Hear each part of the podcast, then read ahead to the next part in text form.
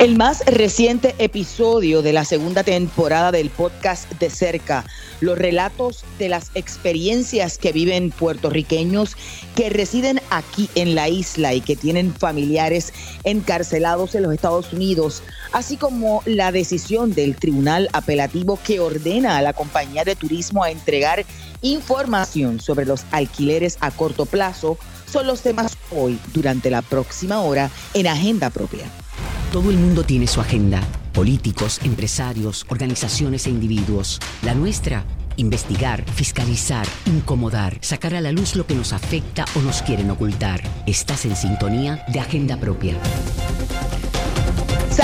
Bienvenidos a Agenda Propia. Soy Damari Suárez y como siempre los invito a que me acompañen durante esta hora en el único programa en la radio puertorriqueña especializado en la investigación a fondo y en la fiscalización. Agenda Propia es un espacio semanal que producimos en el Centro de Periodismo Investigativo para discutir de manera crítica el quehacer noticioso, económico y social del país.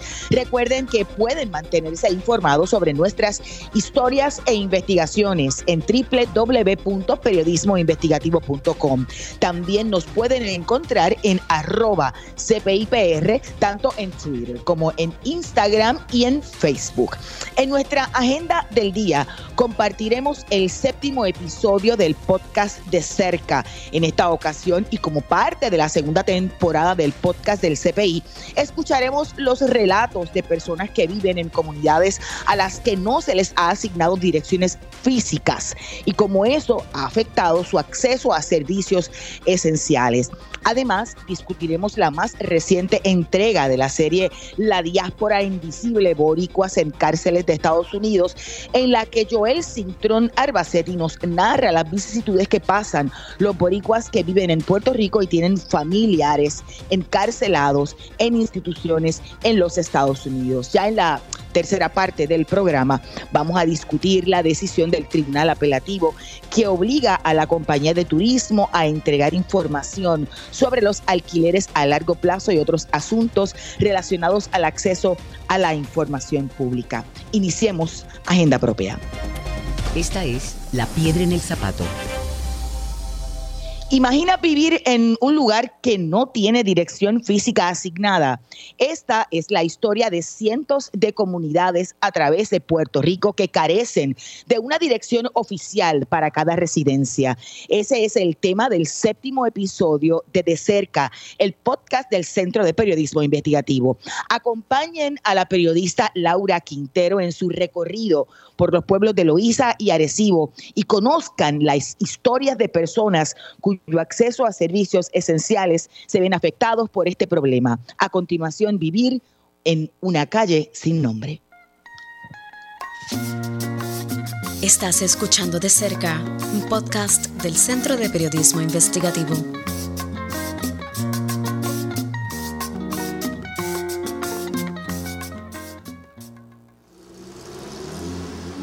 Cuando te piden la dirección, es posible que contestes con algún número de casa y el nombre de alguna calle, pero no siempre es así. Vamos a decir abandonada. Hay un palo de pana. Pero la casa es, porque hay una pintada de gris, hay algo aquí pintado de gris completo. Ok.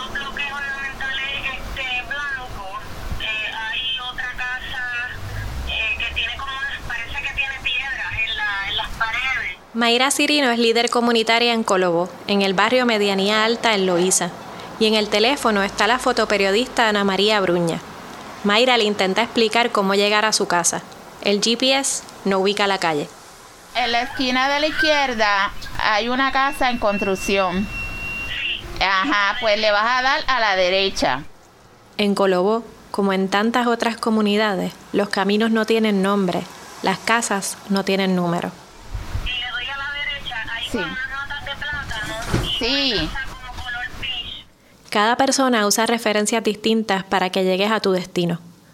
Así lo hace Lidia Fuentes, en Villa Batata, otra comunidad de Loíza. Entré por la ferretería Miranda, dobla así, dobla mano, luego a mano derecha y en los coqueros. Pues ahí me encuentra. Pregunta por los coqueros y todo el mundo sabe.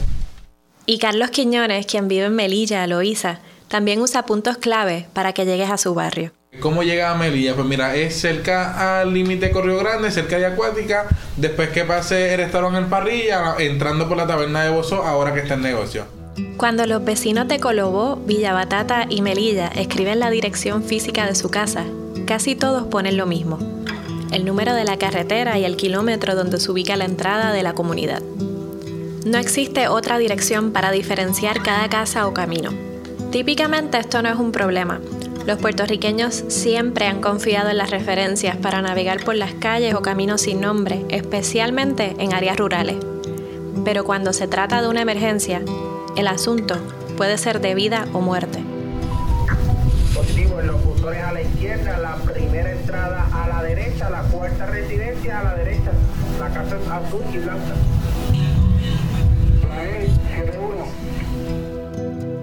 Mi nombre es Laura Quintero periodista de la Unidad Investigativa de Género del Medio Todas y el Centro de Periodismo Investigativo. Y hoy miramos de cerca cómo la falta de dirección dificulta el acceso a servicios esenciales.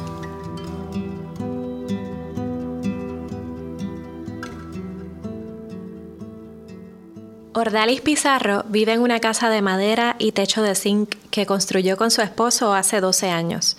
Vive al lado de su madre y tío en la comunidad Colobó en Loíza. En su casa, vive con dos hijas menores de edad, dos nietos y su esposo, paciente de cáncer de pulmón.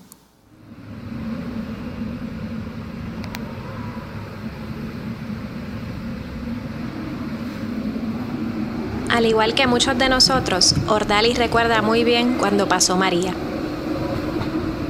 El huracán se llevó parte del techo de su casa. Eh, tengo que trapos ahí arriba, tengo galones picados para que el agua corra para abajo, tengo cuatro toldos en el techo ahora mismo. La cocina parece un colador, porque no le voy a negar. El baño ni se diga. Eso es un odisea. Se llueve, en el baño llueve más adentro que afuera. Si, si, yo voy al baño ahora mismo que estuviera lloviendo, es como si estuviera en una cascada. La Agencia Federal para el Manejo de Emergencias, FEMA, le denegó la asistencia después del huracán María. Ella apeló mostrando fotos de los daños. Finalmente, le dieron una ayuda para reponer los enseres y muebles, pero el techo sigue dañado. Cuando el huracán Fiona pasó sobre Puerto Rico en septiembre de 2022, la casa de Ordalis todavía tenía daños del huracán María. La falta de una dirección física le impidió tener acceso a algunos recursos y ayudas como las que provee FEMA usa diferentes direcciones postales de familiares porque no cuenta con dirección propia. Para él casi siempre pongo eh, la del buzón de la hermana de él y yo pongo la del buzón de mi abuela. Entonces, en unas ocasiones casi siempre la digo, no, porque ya hay otra persona usándola, pues si la persona ya cogió la ayuda, pues yo no la puedo poner. Esto fue lo que pasó después de Fiona. Ordali buscó ayuda con la solicitud de asistencia de FEMA eran 700 dólares que le hubieran servido para la compra de alimentos, medicinas o cualquier otra cosa que su familia necesitara. Esperó en fila durante aproximadamente hora y media. Cuando le tocó su turno, no pudo completar el registro porque el sistema de FEMA le decía que ya alguien había solicitado la ayuda usando la misma dirección. Yo llegué tres veces y por la dirección La ayuda nunca llegó. Y pues estamos en esa, eh, tratando de sobrevivir como toda persona pobre. Eh, no quiero mucho, porque realmente yo no pido tanto para mí, sino para el bienestar de mis hijos. El problema de la falta de dirección afecta más a las mujeres como Ordalis, de clase social pobre, madres y con familiares enfermos bajo su cuidado. La organización feminista Taller Salud hizo un censo de la vivienda comunitaria en Loíza en el 2021. No imaginaron que la falta de una dirección fuera a salir a relucir como una de las problemáticas que hace más vulnerable a la comunidad. Jennifer de Jesús dirige el programa de comunidad y liderazgo de Taller Salud. Desde que pasó Iván María, nosotras hemos estado en la calle visitando gente, o sea, nosotros hemos visto de todo. y algo que a mí me sorprendió fue el problema de las direcciones. Eso a mí me dejó, ¿what? Que ninguna de las entrevistadas, ninguna. Taller Salud encuestó a 366 personas y todas dijeron no tener dirección para su casa. El 65% eran mujeres. El 51% personas mayores de 60 años. Ahí como, ah, ahora empezó a entender un montón de cosas. Porque cuando tú no tienes una dirección, tú no accedes a derechos humanos. Es más, al- lo más, lo más crítico, cuando yo llamo a una ambulancia al 911, porque alguien en mi casa tiene un infarto masivo, la ambulancia no sabe dónde llegar. No sabe dónde llegar porque no hay una dirección, no hay. Toda una, to- hay comunidades enteras que comparten una dirección. Manejo de emergencia, buenas tardes, buenas noches. Bueno, ¿cuánto será 101? Te habla, Ro- te habla Rodríguez 6901, caso médico. Correcto. Sí, envíalo por favor. 901, de enviar caso ahora. Así empieza el referido de un caso de manejo de emergencias municipal de Arecibo.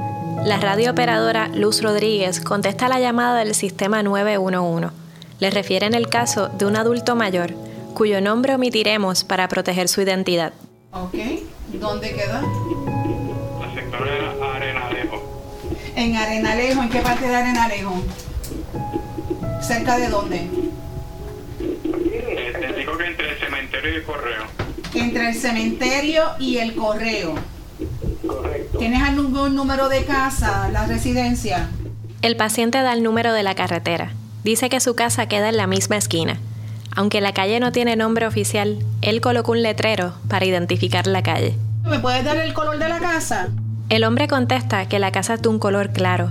Añade que tiene estacionado dentro de la marquesina un carro grande color verde y que dejará la bombilla encendida para que le vean.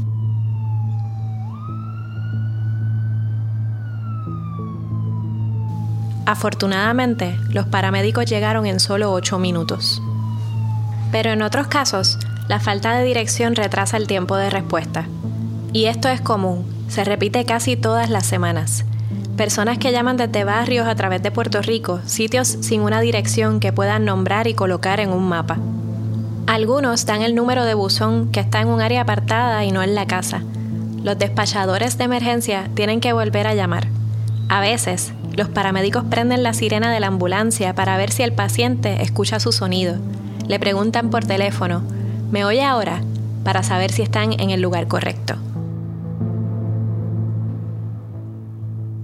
La ansiedad de que los paramédicos se pierdan en su búsqueda de la residencia se repite en Loíza, como explica Neida Pizarro. Y hubo una ocasión que se llamó la ambulancia para una persona que, le- que convulsó la, la carretera.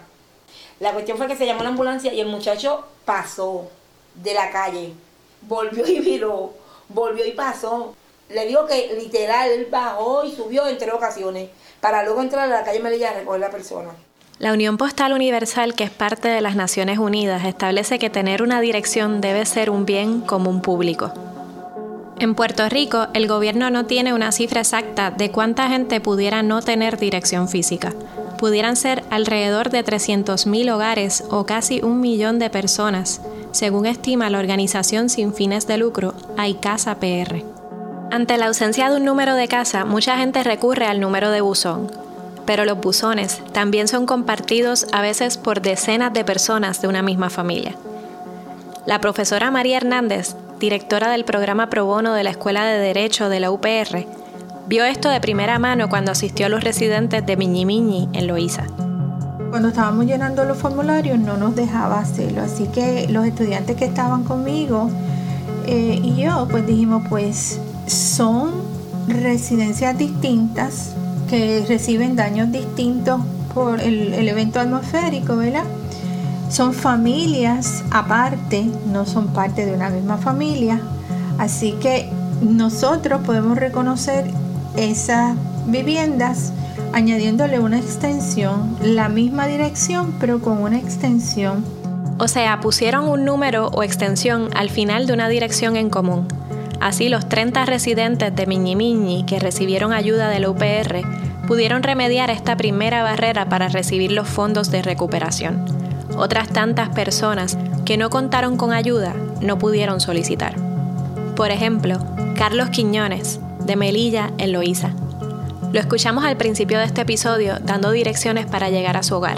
Su casa todavía tiene filtraciones después de los huracanes María y Fiona, que no ha podido reparar. En mi caso me pasó con la dirección de, de mi tía. Cuando yo quise eh, reclamar, no me dejó por buzón. Y ahí lo dejé. No solicitaste. No solicité. A causa de la dirección física, FEMA consideró como duplicadas 132.000 solicitudes de asistencia del huracán María. Una tercera parte tenía direcciones de áreas rurales con palabras como barrio, parcela, carretera o kilómetro. El resto eran direcciones de zonas urbanas que no precisaban la ubicación. Las direcciones duplicadas son una de las alertas que usa FEMA para detectar el fraude. El sistema en línea paraliza la evaluación de la solicitud hasta tanto pueda ser revisada. Según FEMA, tan pronto corroboran que se trata de una familia y casa distinta, la autorizan para que pueda procesarse normal. La agencia asegura que la gran mayoría de los casos considerados duplicados se resolvieron al validar las reclamaciones, pero eso no significa que el caso es elegible para el pago del seguro público. El problema se repitió durante la pandemia del COVID-19, cuando el gobierno de Estados Unidos envió las pruebas caseras por correo postal. Lo cuenta Wilfredo Fuentes de Villa Batata. No llegaban porque ya identificaban de que esta persona ella ha recibido porque como no tenemos buzones frente, hay 25 personas recibiendo la misma dirección. Y son y viven en diferentes casas. 25 dicen. Di- di- Puedo decir 25 en casa de Al 338 estoy yo, está mi hermana, está Julito, está este Yanira, está este Luis Ramón, Monchito. El, el mismo uso, el mismo apartado. La información de ubicación de la residencia es además importantísima cuando trabajas desde tu casa. Liz Carrasquillo completa su ingreso mensual con el negocio de arreglo de uñas, pero una de las barreras que enfrenta es que las clientas puedan llegar allí. Yo hago uñas y es bien difícil, siempre la manda para la otra calle o para la otra calle, cuando yo la pongo en la ubicación. Siempre tengo como que enviar videos o algo así para que lleguen exactamente aquí. La tecnología de información geográfica o GIS que usan aplicaciones como Google Maps necesita datos de referencia como las direcciones para funcionar. El profesor de planificación Aurelio Castro ha estado trabajando con esta tecnología de GIS desde finales de los 80. Nos encontramos con él en su oficina de la Escuela Graduada de Planificación de la Universidad de Puerto Rico, recinto de Río Piedras. Actualmente, a grosso modo, hay dos proveedores de direcciones y de cartografía digital para el mundo completo.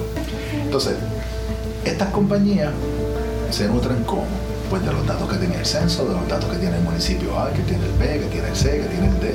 No salen a levantar toda la información completa. Y cuando lo salen a hacer, ¿qué se encuentran? Lo que ustedes vivieron en Loíza. Eh, señora, ¿usted- ¿cuál es su número, señora, de la casa? Es que yo no tengo número como nunca hemos planificado para esto, nunca hemos tenido un protocolo para construir las direcciones, porque nunca ha habido supuestamente la importancia de invertir sobre esto, no lo veíamos, pues tenemos el problema que tenemos ahora. En algunos lugares del mundo han desarrollado alternativas con el uso de la geolocalización, pero para compartir la localización por teléfono o cargar el mapa se requiere señal de Internet. Esta es precisamente una de las preocupaciones de Raúl Ríos, quien trabaja con la infraestructura de las direcciones. En el 2018 fundó la organización sin fines de lucro Aicasa PR. Y Ríos plantea que cuando hay desastres como el huracán María, el sistema basado exclusivamente en la geolocalización podría no funcionar en lo absoluto. Ahora imagínate tú estar en el medio de la isla durante una emergencia en un asunto de rescate y decirle yo estoy buscando la latitud 1234, longitud 568, ayúdame con eso. En muchas situaciones no hay forma de que te ayude eso. Algunas comunidades han tomado cartas en el asunto para resolver la carencia de dirección. Milagros Miranda tenía su floristería en un espacio al aire libre en la comunidad Melilla, en el municipio de Loíza. Todo el mundo paraba allí para preguntar cómo llegar a alguna casa. cuando el, pasó María, pues muchos empleados de, de FEMA buscando a los residentes se paraban allí a preguntar. Y uno pues le decía, pues cuenta eh, dos muertitos, tres muertitos, la casa a la derecha de tal color, la casa a la izquierda. En Puerto Rico le decimos muertos a los reductores de velocidad en las carreteras. Y viene a mí la, la preocupación o el interés de que si la persona tuviera una dirección física con una casa enumerada, pues fuera más fácil para esas personas llegar. Milagros les recomendó a la líder comunitaria de Melilla, Mari Parrilla, enumerar las casas para distinguirlas. Mari creó la lista de residentes y dio un número a cada una de las 100 casas de la comunidad. Los vecinos podían así usar ese número para identificarlas. Eso se hizo en Melilla y también en el sector Las Minas, donde vive Milagros, y en Miñi Miñi, donde vivía su hija. Cuando terminamos y habilitamos la casa para que ella viviera, yo decía, pero ¿cómo se llama esta calle? Entonces, pues eh, al lado vive una señora, en la entrada de esa calle, la profesora Alicia Cruz. Pues me muevo a la alcaldía hacer la petición, me pidieron una, una semblanza de ella, eh, la nieta lo trabajó, recogí la firma porque había que recoger la firma con todos los residentes de la calle, todos estuvieron de acuerdo. Miñi Miñi tiene ahora la calle Profesora Alicia Cruz en honor a una maestra destacada de allí. Estaban bien contentos. ¿Por qué? Porque nunca esa calle tenía nombre. Podían identificar su comunidad. En adición a eso, el que fuera Miss Cruz, la profesora Alicia Cruz, pues es mucho, mucho orgullo y satisfacción.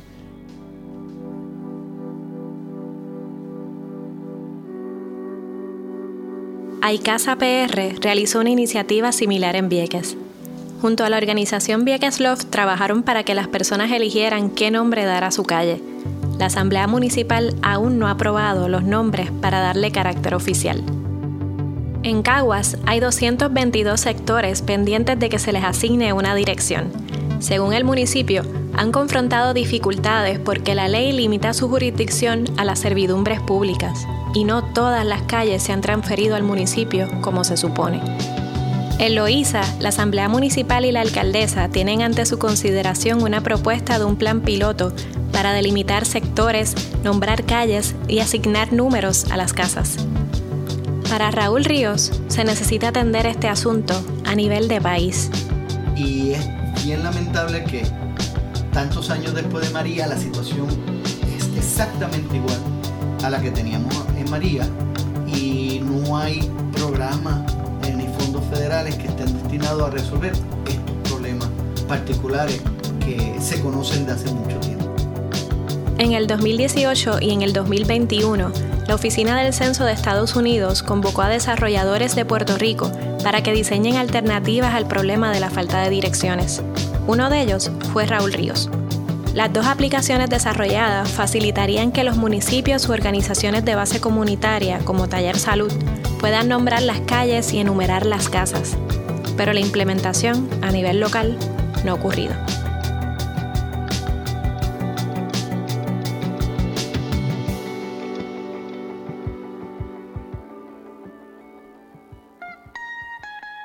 Escuchaste de cerca un podcast del Centro de Periodismo Investigativo. Fue producido y narrado por Laura Quintero. El diseño de sonido fue de Nore Feliciano. La edición estuvo a cargo de Cristina del Marquiles, Luis Valentín y Carla Minet. La canción tema es El Arca de Mima. Suscríbete a nuestro canal de podcast. Para leer más historias y apoyar al CPI, entra a periodismoinvestigativo.com.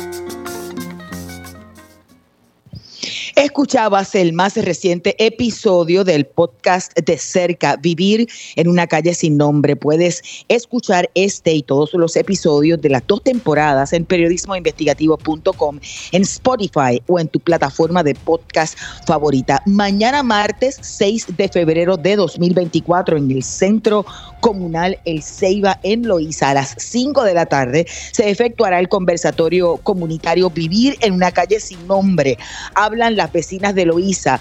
Eh, van a participar la directora de Iniciativa de Comunidad y Liderazgo de Taller Salud, Jennifer de Jesús, Mari Parrilla, líder comunitaria de Melilla en Loíza, William Rodríguez, el secretario del Departamento de Vivienda y la alcaldesa de Loíza, Julia Nazario. Van a moderar las compañeras periodistas Laura M. Quintero y Cristina del Mar Quiles. Repito, mañana conversatorio comunitario a las 5 de la tarde en el Centro Comunal El Ceiba en Loíza, mañana martes 6 de febrero, vivir en una calle sin nombre. Hablan las vecinas de Loíza. Vamos a una pausa que al regreso hablamos sobre las experiencias de familiares de confinados en Estados Unidos. Escuchas Agenda Propia. Agenda Propia regresa en breve. Ya regresamos con Agenda Propia. Así es, estamos de regreso en Agenda Propia, el programa producido por el Centro de Periodismo Investigativo. Soy Damari Suárez y como siempre les recuerdo que pueden buscar nuestras historias en periodismoinvestigativo.com y en las redes sociales del centro.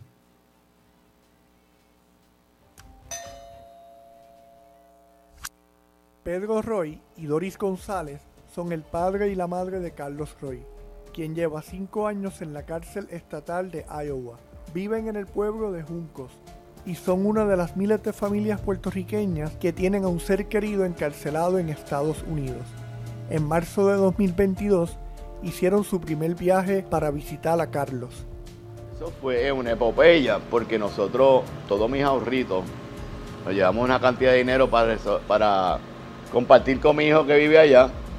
Pero nosotros alquilamos carros y hoteles por ir para arriba porque nosotros llegamos en avión de Orlando a Fort Worth, en Texas.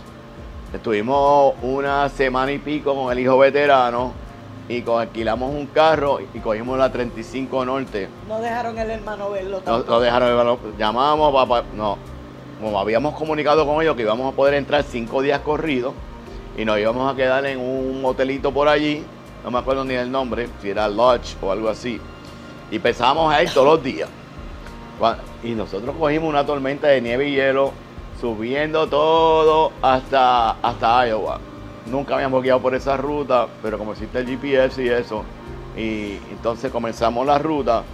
Y eso era nieve horrible, los troces no pasaban por el lado, un carrito chiquito se meneaba así de lado a lado. Hailstorm, hielo, storms. de todo, hasta tornado. Pero entonces llegamos ahí con mucha fe, pues nos dirigimos después de estar un día quedándonos, eh, porque era la, nos quedamos un día y pico en el pueblo, en lo que llegaba el día de la visita, pero con fe de ir los cinco días. En la mañana cuando llamo, allá me dicen, no, you're not on the list, you ain't getting in. Ajá, pero llegamos como quiera, nos dejaron entrar. Yo sé que con lo que yo vi y el trato que le están dando y las pruebas exculpatorias y que un abogado que se supone que te defienda nunca te visita, es un estado sumamente racista que no, nada, queríamos coger a alguien y era hispano, supuestamente un chicano y como hijo es chiquito, vamos. Pero se entiende, yo no sé, allá, yo no nosotros no, sabemos lo que pasó, pero sabemos que 50 años para Esa es otra. Yo tengo un montón de artículos de gente que ha matado 20 años. O sea, y tú sigues mirando, no que, es bueno eso, pero tú por robos Esa que misma semana vimos tres, tres americanos que, que- En ese que estado. mataron, picotearon. 10 años y 15 años picoteando 10 gente, años, que se nota que es totalmente, mató a nadie, 50 totalmente el racismo a, a full extender. Porque para mí él debería estar afuera ya. Escuchaban, escuchaban a Pedro Roig y a Doris González narrando las vicisitudes que pasaron para poder visitar a su hijo confinado en Iowa. Ese relato se asemeja al de otros boricuas que hablaron con el periodista Joel Cintrón Arbacetti y que forman parte de la historia La distancia entre un mar y la cárcel, un seguimiento publicado por el Centro de Periodismo Investigativo a la cierre, a la, a la serie, debo decir, La diáspora invisible, que da una, una mirada a las personas de origen puertorriqueño confinadas en cárceles estadounidenses. Ya conectamos con Joel Cintrón Arbacetti. Saludos, Joel, y bienvenido como siempre a Agenda Propia. Saludos, Damari. Esta investigación, y lo recuerdo mucho, ¿verdad? Porque la discutimos en el, en el programa cuando se dieron las primeras entregas y además hicimos llamados a personas a que, a que se comunicaran contigo para poder relatar sus historias sobre las experiencias que han vivido y de ahí sale este, este seguimiento. Eh, háblanos un poco primero de la serie, de cómo surge, los hallazgos, para entonces entrar en estos relatos espeluznantes. Sí, eh, bueno, la, la serie surge, ¿verdad? Como parte de, primero la idea surgió como parte de la cobertura que estuve, que estuve haciendo en el 2018 sobre un intento de trasladar confinados del Departamento de Corrección de Puerto Rico, de cárceles estatales, a una cárcel privada de la compañía Core Civic en, Estados Unidos. Eso fue bajo la administración Rosselló y el exsecretario Eric Solón, exsecretario de Corrección. Y bueno, esa, esa, esa iniciativa no se realizó porque la Junta de Control Fiscal no lo aprobó y al final no, no se logró, pero siempre me quedé con la inquietud pues de cuántas personas puertorriqueñas están encarceladas en Estados Unidos. Y luego en 2020, cuando por fin pude hacerla y completar la investigación, pues pudimos revelar que en los seis estados con más, con más personas puertorriqueñas, que son Florida, Nueva York, Pensilvania, Nueva Jersey, Massachusetts y Connecticut, entre esos seis estados hay 5.326 hombres y 148 mujeres que nacieron en Puerto Rico y están cumpliendo sentencia. En esos estados, y esos datos son de entre diciembre de 2022 y febrero de 2023. Entonces, en este seguimiento, que es la cuarta entrega de la serie, que ya tenía tres partes, pues me enfoqué más en, los familiares, ¿verdad? Que están en Puerto Rico y que tienen un ser querido en Estados Unidos. Y de esta familia específicamente, de Pedro Roy, eh, Pedro Roy escribió una carta a mano al Centro de Periodismo Investigativo luego de él ver en televisión a la directora del centro, Carla Minet, discutiendo la historia. Él quería dar a conocer la historia de su hijo porque pues entiende que además ha sido encarcelado con una condena desproporcionada, se le han violado derechos encerrándolo, eh, encerrándolo en solitaria sin más explicaciones y entorpeciendo el proceso de, visitas también, como cuenta él en, la historia, que pensaban visitarlo por cinco días, pero al final se lo, dejaron ver por dos días. Eh, y así pues hay otras, ¿verdad? Otras familias que, que están en la misma situación y que la historia pues también la recoge. Sí, y Joel, y una cosa muy importante de esa investigación que te tomó muchísimo tiempo hacer es que pone un rostro, eh, pone rostro a una comunidad que está totalmente invisibilizada e y, no, y no está contabilizada eh, correctamente, ¿no? Eh, sí, porque el problema con eso es eh, el proceso de, de recopilación y clasificación de, datos. en los departamentos de corrección de Estados Unidos, en el que usan las categorías de white, black, hispanic o other. Entonces ahí en esas categorías, pues los puertorriqueños y otros latinos, ¿verdad? También quedan en un limbo en términos de la nacionalidad, de en qué, de qué país específicamente son, además de ser latinos o de ser negros. Eh, que en el caso de puertorriqueños pudieran estar en ambas categorías, pero eso hace muy difícil poder identificarlo y por eso solamente podemos pudimos conseguir los datos de las personas que nacieron en Puerto Rico, pero no de las que nacieron en Estados Unidos y son puertorriqueñas y están en, las cárceles también. Así que una muestra. Y entonces un poco un, poco lo que, lo que conversaban y lo que nos relataban en, en, ese, en ese reportaje que la gente puede, puede acceder en, en tu historia. Tanto Pedro como, como Doris eh, se repite en, otros que lograron conversar con, contigo. A mí me llamó poderosamente la atención y me chocó el asunto de, la, de los familiares viequenses, eh, porque por lo menos Pedro y, Doris lograron ver, aunque fue por dos horas a sus hijos, pero hay gente que ha viajado y que, y que cuando llegan le cancelan o no, tienen acceso a ver a sus familiares. Hablar un poco de esos otros relatos. Sí, hay una persona, eh, ella se llama Eneida Colón, es de Vieques, como mencionaste, y su pareja está encarcelada en una cárcel federal en Florida.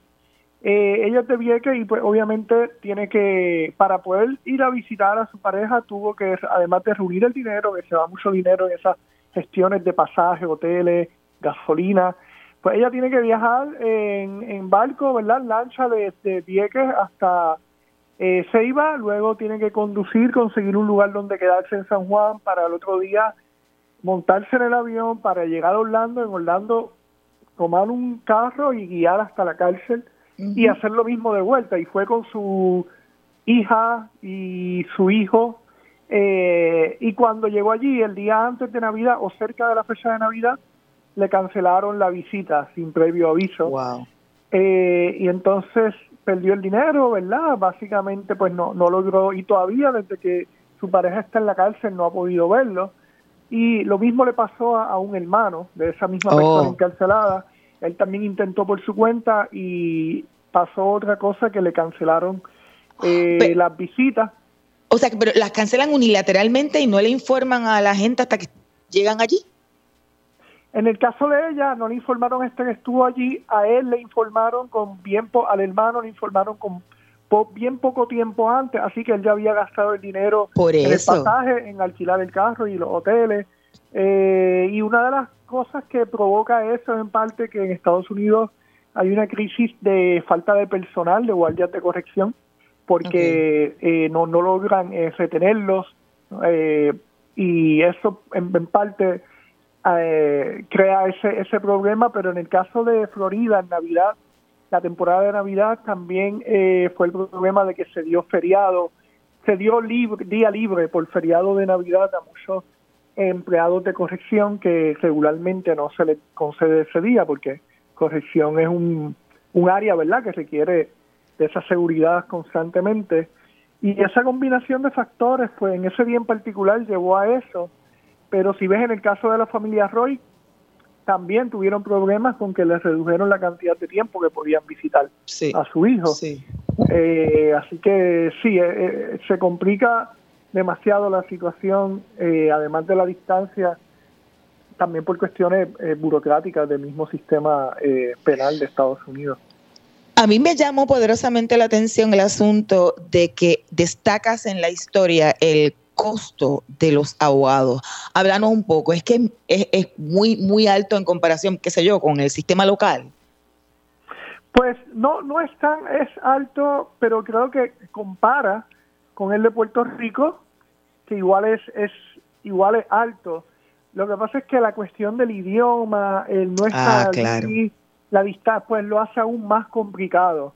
Entonces, eh, uno de los abogados que es puertorriqueño, pero tiene la práctica en, en Florida, me, me, me dio un poco, ¿verdad?, de, de detalles de los precios de los abogados que varían según la complejidad de, de los casos, pues va aumentando el, el, el precio, ¿verdad? Por ejemplo, cuando son casos menos graves de tercer grado, que le llaman, son aproximadamente 5 mil dólares, de segundo grado ya sube a 5 mil, y delito grave, que sería un, caso de primer grado en adelante, en, de primer grado, ya está por los 30 mil. En el caso de Pedro Roy, que intentó conseguir un abogado privado para su hijo, pues ese fue el precio que el abogado le propuso, 30 mil dólares, que es exorbitante, eh, ¿verdad? Para una familia de, que no tiene muchos recursos.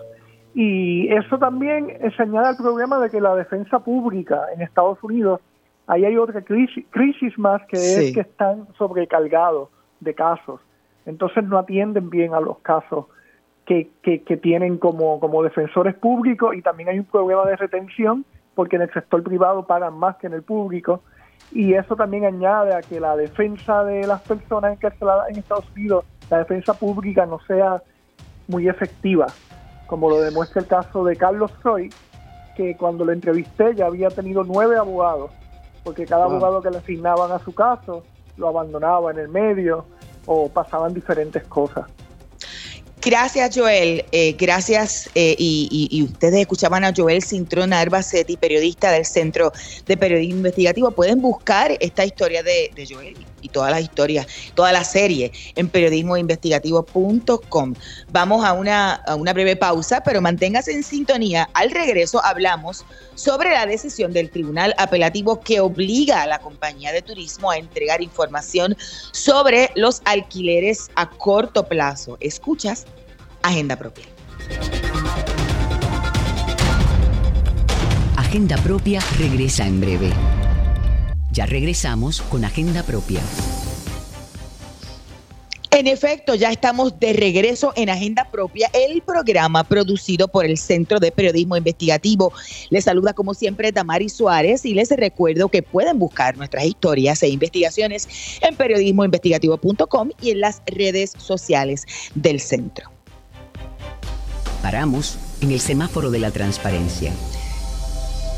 Ya son cinco, cinco jueces los que han ordenado la entrega al CPI de una lista de todas las propiedades registradas para operar como alquileres a corto plazo en Puerto Rico a la compañía de turismo. Para hablarnos de este y otros casos pendientes de acceso a información nos acompaña el licenciado Carlos Francisco Ramos Hernández, abogado de interés público del Centro de Periodismo Investigativo. Saludos, licenciado, bienvenido a Agenda Propia. Saludos, Damari, y saludos a todas las personas que sintonizan este programa. Había un poco eh, eh, recordado que en el 2000, en 2022, si mal no recuerdo, para una historia sobre vivienda asequible, yo había hecho una petición similar sobre la lista oficial que tiene la compañía de turismo de alquileres a corto plazo y turismo nunca, nunca respondió. El año pasado un compañero eh, retomó el tema y de ahí este pleito. Háblenos del caso. Sí, eh, el periodista Luis Joel Méndez González, del Centro Periodismo Investigativo, eh, solicitó esta información ya hace casi nueve meses a Turismo y eh, pues, tuvo una lista de propiedades registradas para operar con alquileres a corto plazo, pero una lista que contenga el detalle de la dirección física las propiedades, el nombre comercial, ¿verdad? Así como los nombres de los propietarios, ¿verdad? De, de, estas propiedades que se utilizan para fines exclusivamente comerciales, ¿verdad? Son, son ese tipo de alquiler. Y en la solicitud eh, de hace más de nueve meses, la respuesta inicial de turismo y que ha persistido incluso hasta la etapa apelativa, que vamos a hablar ahora de eso, ha sido que esto se trata de información contributiva y confidencial, un, argumento que a nuestro parecer no tiene no tiene ningún sentido. Y, y esta, e, esta posición la asumen porque alegadamente eh, la compañía de turismo tiene acceso a esta información que no tenemos duda que es pública mediante unas declaraciones, unas planillas que todas las personas que tienen alquileres a corto plazo en Puerto Rico tienen que rendir a turismo el llamado room tax, que también los hoteles tienen que rendirlo y es un porcentaje que se cobra y se presenta mensualmente. Pues ellos dicen que ellos extraen estos datos de los nombres, las direcciones de esa planilla y que esa planilla pues está protegida este como si fuesen hacienda. Claro, pero ese argumento no, no tiene sentido porque no toda información que salga de un documento que puede tener alguna información, digamos, contributiva y en efecto confidencial, como podría ser el seguro social, el seguro social patronal, eh, algunos datos de, de, las finanzas de esa compañía privada, eso no implica que todo lo que esté en ese documento este, sea confidencial y no hay duda y así lo resolvió el juez este, Alfonso Martínez Piovanetti y luego confirmó en los méritos del Tribunal de Apelaciones eh, que esos datos en específico, dirección postal, eh, nombre del comerciante, propietario, ¿verdad? Que esa información es pública y que se tiene que divulgar. Eh, y un poco, pues, eso es lo que ha sucedido en el caso. Ha sido un, largo camino y estamos cerca, pero todavía no acaban de cumplir del todo la compañía de turismo. pregunta, pero lo que se está pidiendo no son las planillas, lo que se está pidiendo es la lista, ¿o no? ¿O me equivoco? No, no, no, se está pidiendo una lista, no se está pidiendo las planillas. E incluso si se pidiesen las planillas, no hubiese problema si se tachara aquella información que digamos que ellos podrían alegar que, que, puede ser confidencial, pero eso no es lo que se está pidiendo nosotros. Para que no tenga que hacer el ejercicio de entregarnos planillas y tachadas, extraígale esa información porque ellos dicen mantener un registro de hosteleros. De hecho, y del registro hostelero puedo comentar un poco porque esto ha sido la secuencia del caso. En el, la demanda se presentó en noviembre del año pasado. Ya para el 18 de diciembre de 2023, juez Alfonso Martínez Piomanetti emitió una resolución ordenando la divulgación completa de toda la información.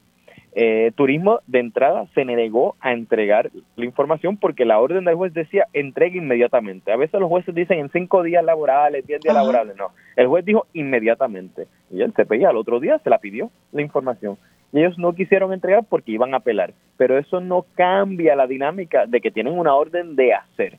Entonces, pues inmediatamente se pidió una vista de desacato. Una, los desacatos son cuando una parte en un litigio incumplen con una orden del tribunal de hacer y, que están desafiando la autoridad del tribunal. Se, se, pausa una vista de desacato para principios eh, del mes pasado, de enero, y entre tanto estaba pendiente la vista, ellos recurren en apelación al Tribunal de Apelaciones diciéndole, el Tribunal de Apelaciones cancele, paralice esa vista de desacato porque yo necesito que usted revise eh, si la decisión fue correcta o no Ok. del juez Alfonso Martínez Piovanetti. Y el tribunal apelativo dijo, no voy a paralizar la vista, que se celebre la vista, pero yo voy a atender el caso en los méritos. Así que la vista continuó y en esa vista, que bajo citación de porque una de las consecuencias del desacato civil son imponer multas o sanciones o incluso en eh, casos bastante extremos, ¿verdad? La reclusión en cárcel de un funcionario con autoridad que sea quien se está denegando, ¿verdad?, a cumplir con la autoridad del tribunal se celebró la vista y ellos llegaron allí, la compañía de turismo llegó allí con un registro de hosteleros, diciendo, mira, aquí tiene el registro de hostelero que ustedes estaban pidiendo. Durante la vista se evaluó ese registro, pero ese registro era incompleto, porque hay muchas personas que tienen administradores de estas propiedades Mm. alquileres a corto plazo y esa es la persona que radica esa planilla que nosotros no estamos pidiendo. Así que el universo, digamos, que nos entregaron información relativa a 8 mil eh, este, propiedades que incluía incluso hoteles, porque era la lista no depurada, por decirlo de una manera, pero faltaban cientos de miles de propiedades porque el número era mayor. Y la posición del CPI en ese momento, y se le dijo hacia el juez, esto no cumple con lo que se está solicitando, ellos tienen una apelación pendiente, nosotros ordenamos que entreguen su pena de que se le imponga una multa. Y eso fue lo que determinó el juez Martínez Piovanetti. En esa vista, antes de que el Tribunal de Apelativo este, interviniera en el caso, en los méritos, decidió, ustedes tienen 30 días, esos 30 días se vencen esta semana, el 8 de febrero, para entregar completamente la información que se solicitó. Si no entregan esa información a partir de este jueves, todos los días hasta que no cumplan tienen una multa de 300 dólares de manera definida, indefinida hasta tanto cumplan con la orden del tribunal. Ahora, eso fue antes de lo que dijo el apelativo. Entonces, esta decisión remata el- al- la decisión de, de- de Martínez Piovanetti. Así es, porque entonces el CPI se opuso a la apelación de- del Tribunal de, de Apelaciones y eh, el 26 de enero el Tribunal de Apelaciones, eso fue un viernes, bajó con una sentencia diciendo nosotros no vamos a decir nada sobre la multa, ¿verdad? Porque eso no estaba ante su consideración. Pero dicen, en cuanto a los méritos, si esta información es pública o confidencial, nosotros no tenemos duda que esto es muy parecido a los expedientes de personal, que los expedientes de personales eh, empleados públicos tiene a veces información que puede ser sensitiva, pero no implica que otra información que esté en ese expediente sea público y es lo mismo aquí. No importa que esta información salga de esas planillas, si esa lista se extrae de esas planillas o de cualquier otro expediente que ustedes tengan, eso es público y tienen que cumplir. Así que ahora lo único que está vigente, ya se confirmó esa sentencia, esa resolución del tribunal del juez Alfonso. Martínez Prevanesi y lo que falta es que cumplan, que tienen hasta este jueves para cumplir, si no empiezan esas multas consecutivas y diarias de 300 dólares. Eh, y que ¿Hay otros casos pendientes del, del Centro de Acceso a Información, licenciado? Este, ahora mismo, un, el único otro caso que está pendiente tiene que ver con el Departamento de Salud, que lo habíamos discutido en otro momento en el programa, Ajá. que tiene que ver con datos, informes relacionados a la respuesta de los huracanes Irma, María y los terremotos y, y las bases de datos de aquellas personas que dependen de electricidad para sobrevivir. Eso es un caso en cual el Departamento de Salud empezó a allanarse tan pronto se presentó la demanda y ha estado enviando información, este, muchas mucha información y aquí el equipo está evaluando toda la información para ver si en efecto cumple con lo que el periodista había solicitado.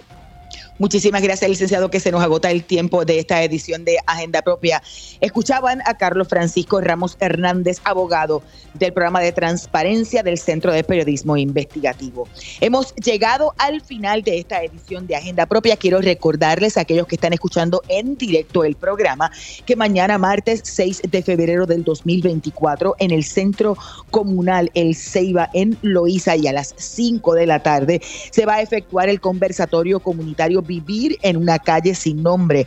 Hablan las vecinas de Loíza. Participará Jennifer de Jesús, quien es la directora de Iniciativa de Comunidad y Liderazgo del Taller Salud. Mari Parrilla, quien es líder comunitaria de Melilla en Loíza. El secretario del Departamento de la Vivienda de Puerto Rico, William Rodríguez, y la alcaldesa de Loíza, Julia Nazario. Las moderadoras, las compañeras periodistas Cristina del Marquiles y Laura M. Quintero. Mañana 6 de febrero de 2024, el conversatorio comunitario Vivir en una calle sin nombre. Hablan las vecinas de Loíza en el centro comunal El Ceiba en Loíza a partir de las 5 de la tarde. Como siempre, les recuerdo que busquen todas nuestras historias en periodismoinvestigativo.com. También pueden allí visitar el kiosco virtual del centro y adquirir con sus donativos nuestros artículos. Se pueden suscribir a nuestro boletín para que puedan recibir historias y contenidos directamente a sus correos electrónicos. Gracias por la sintonía. Hasta la próxima semana. Hasta aquí, Agenda Propia. Este programa es una producción del Centro de Periodismo Investigativo con el apoyo de Espacios Abiertos.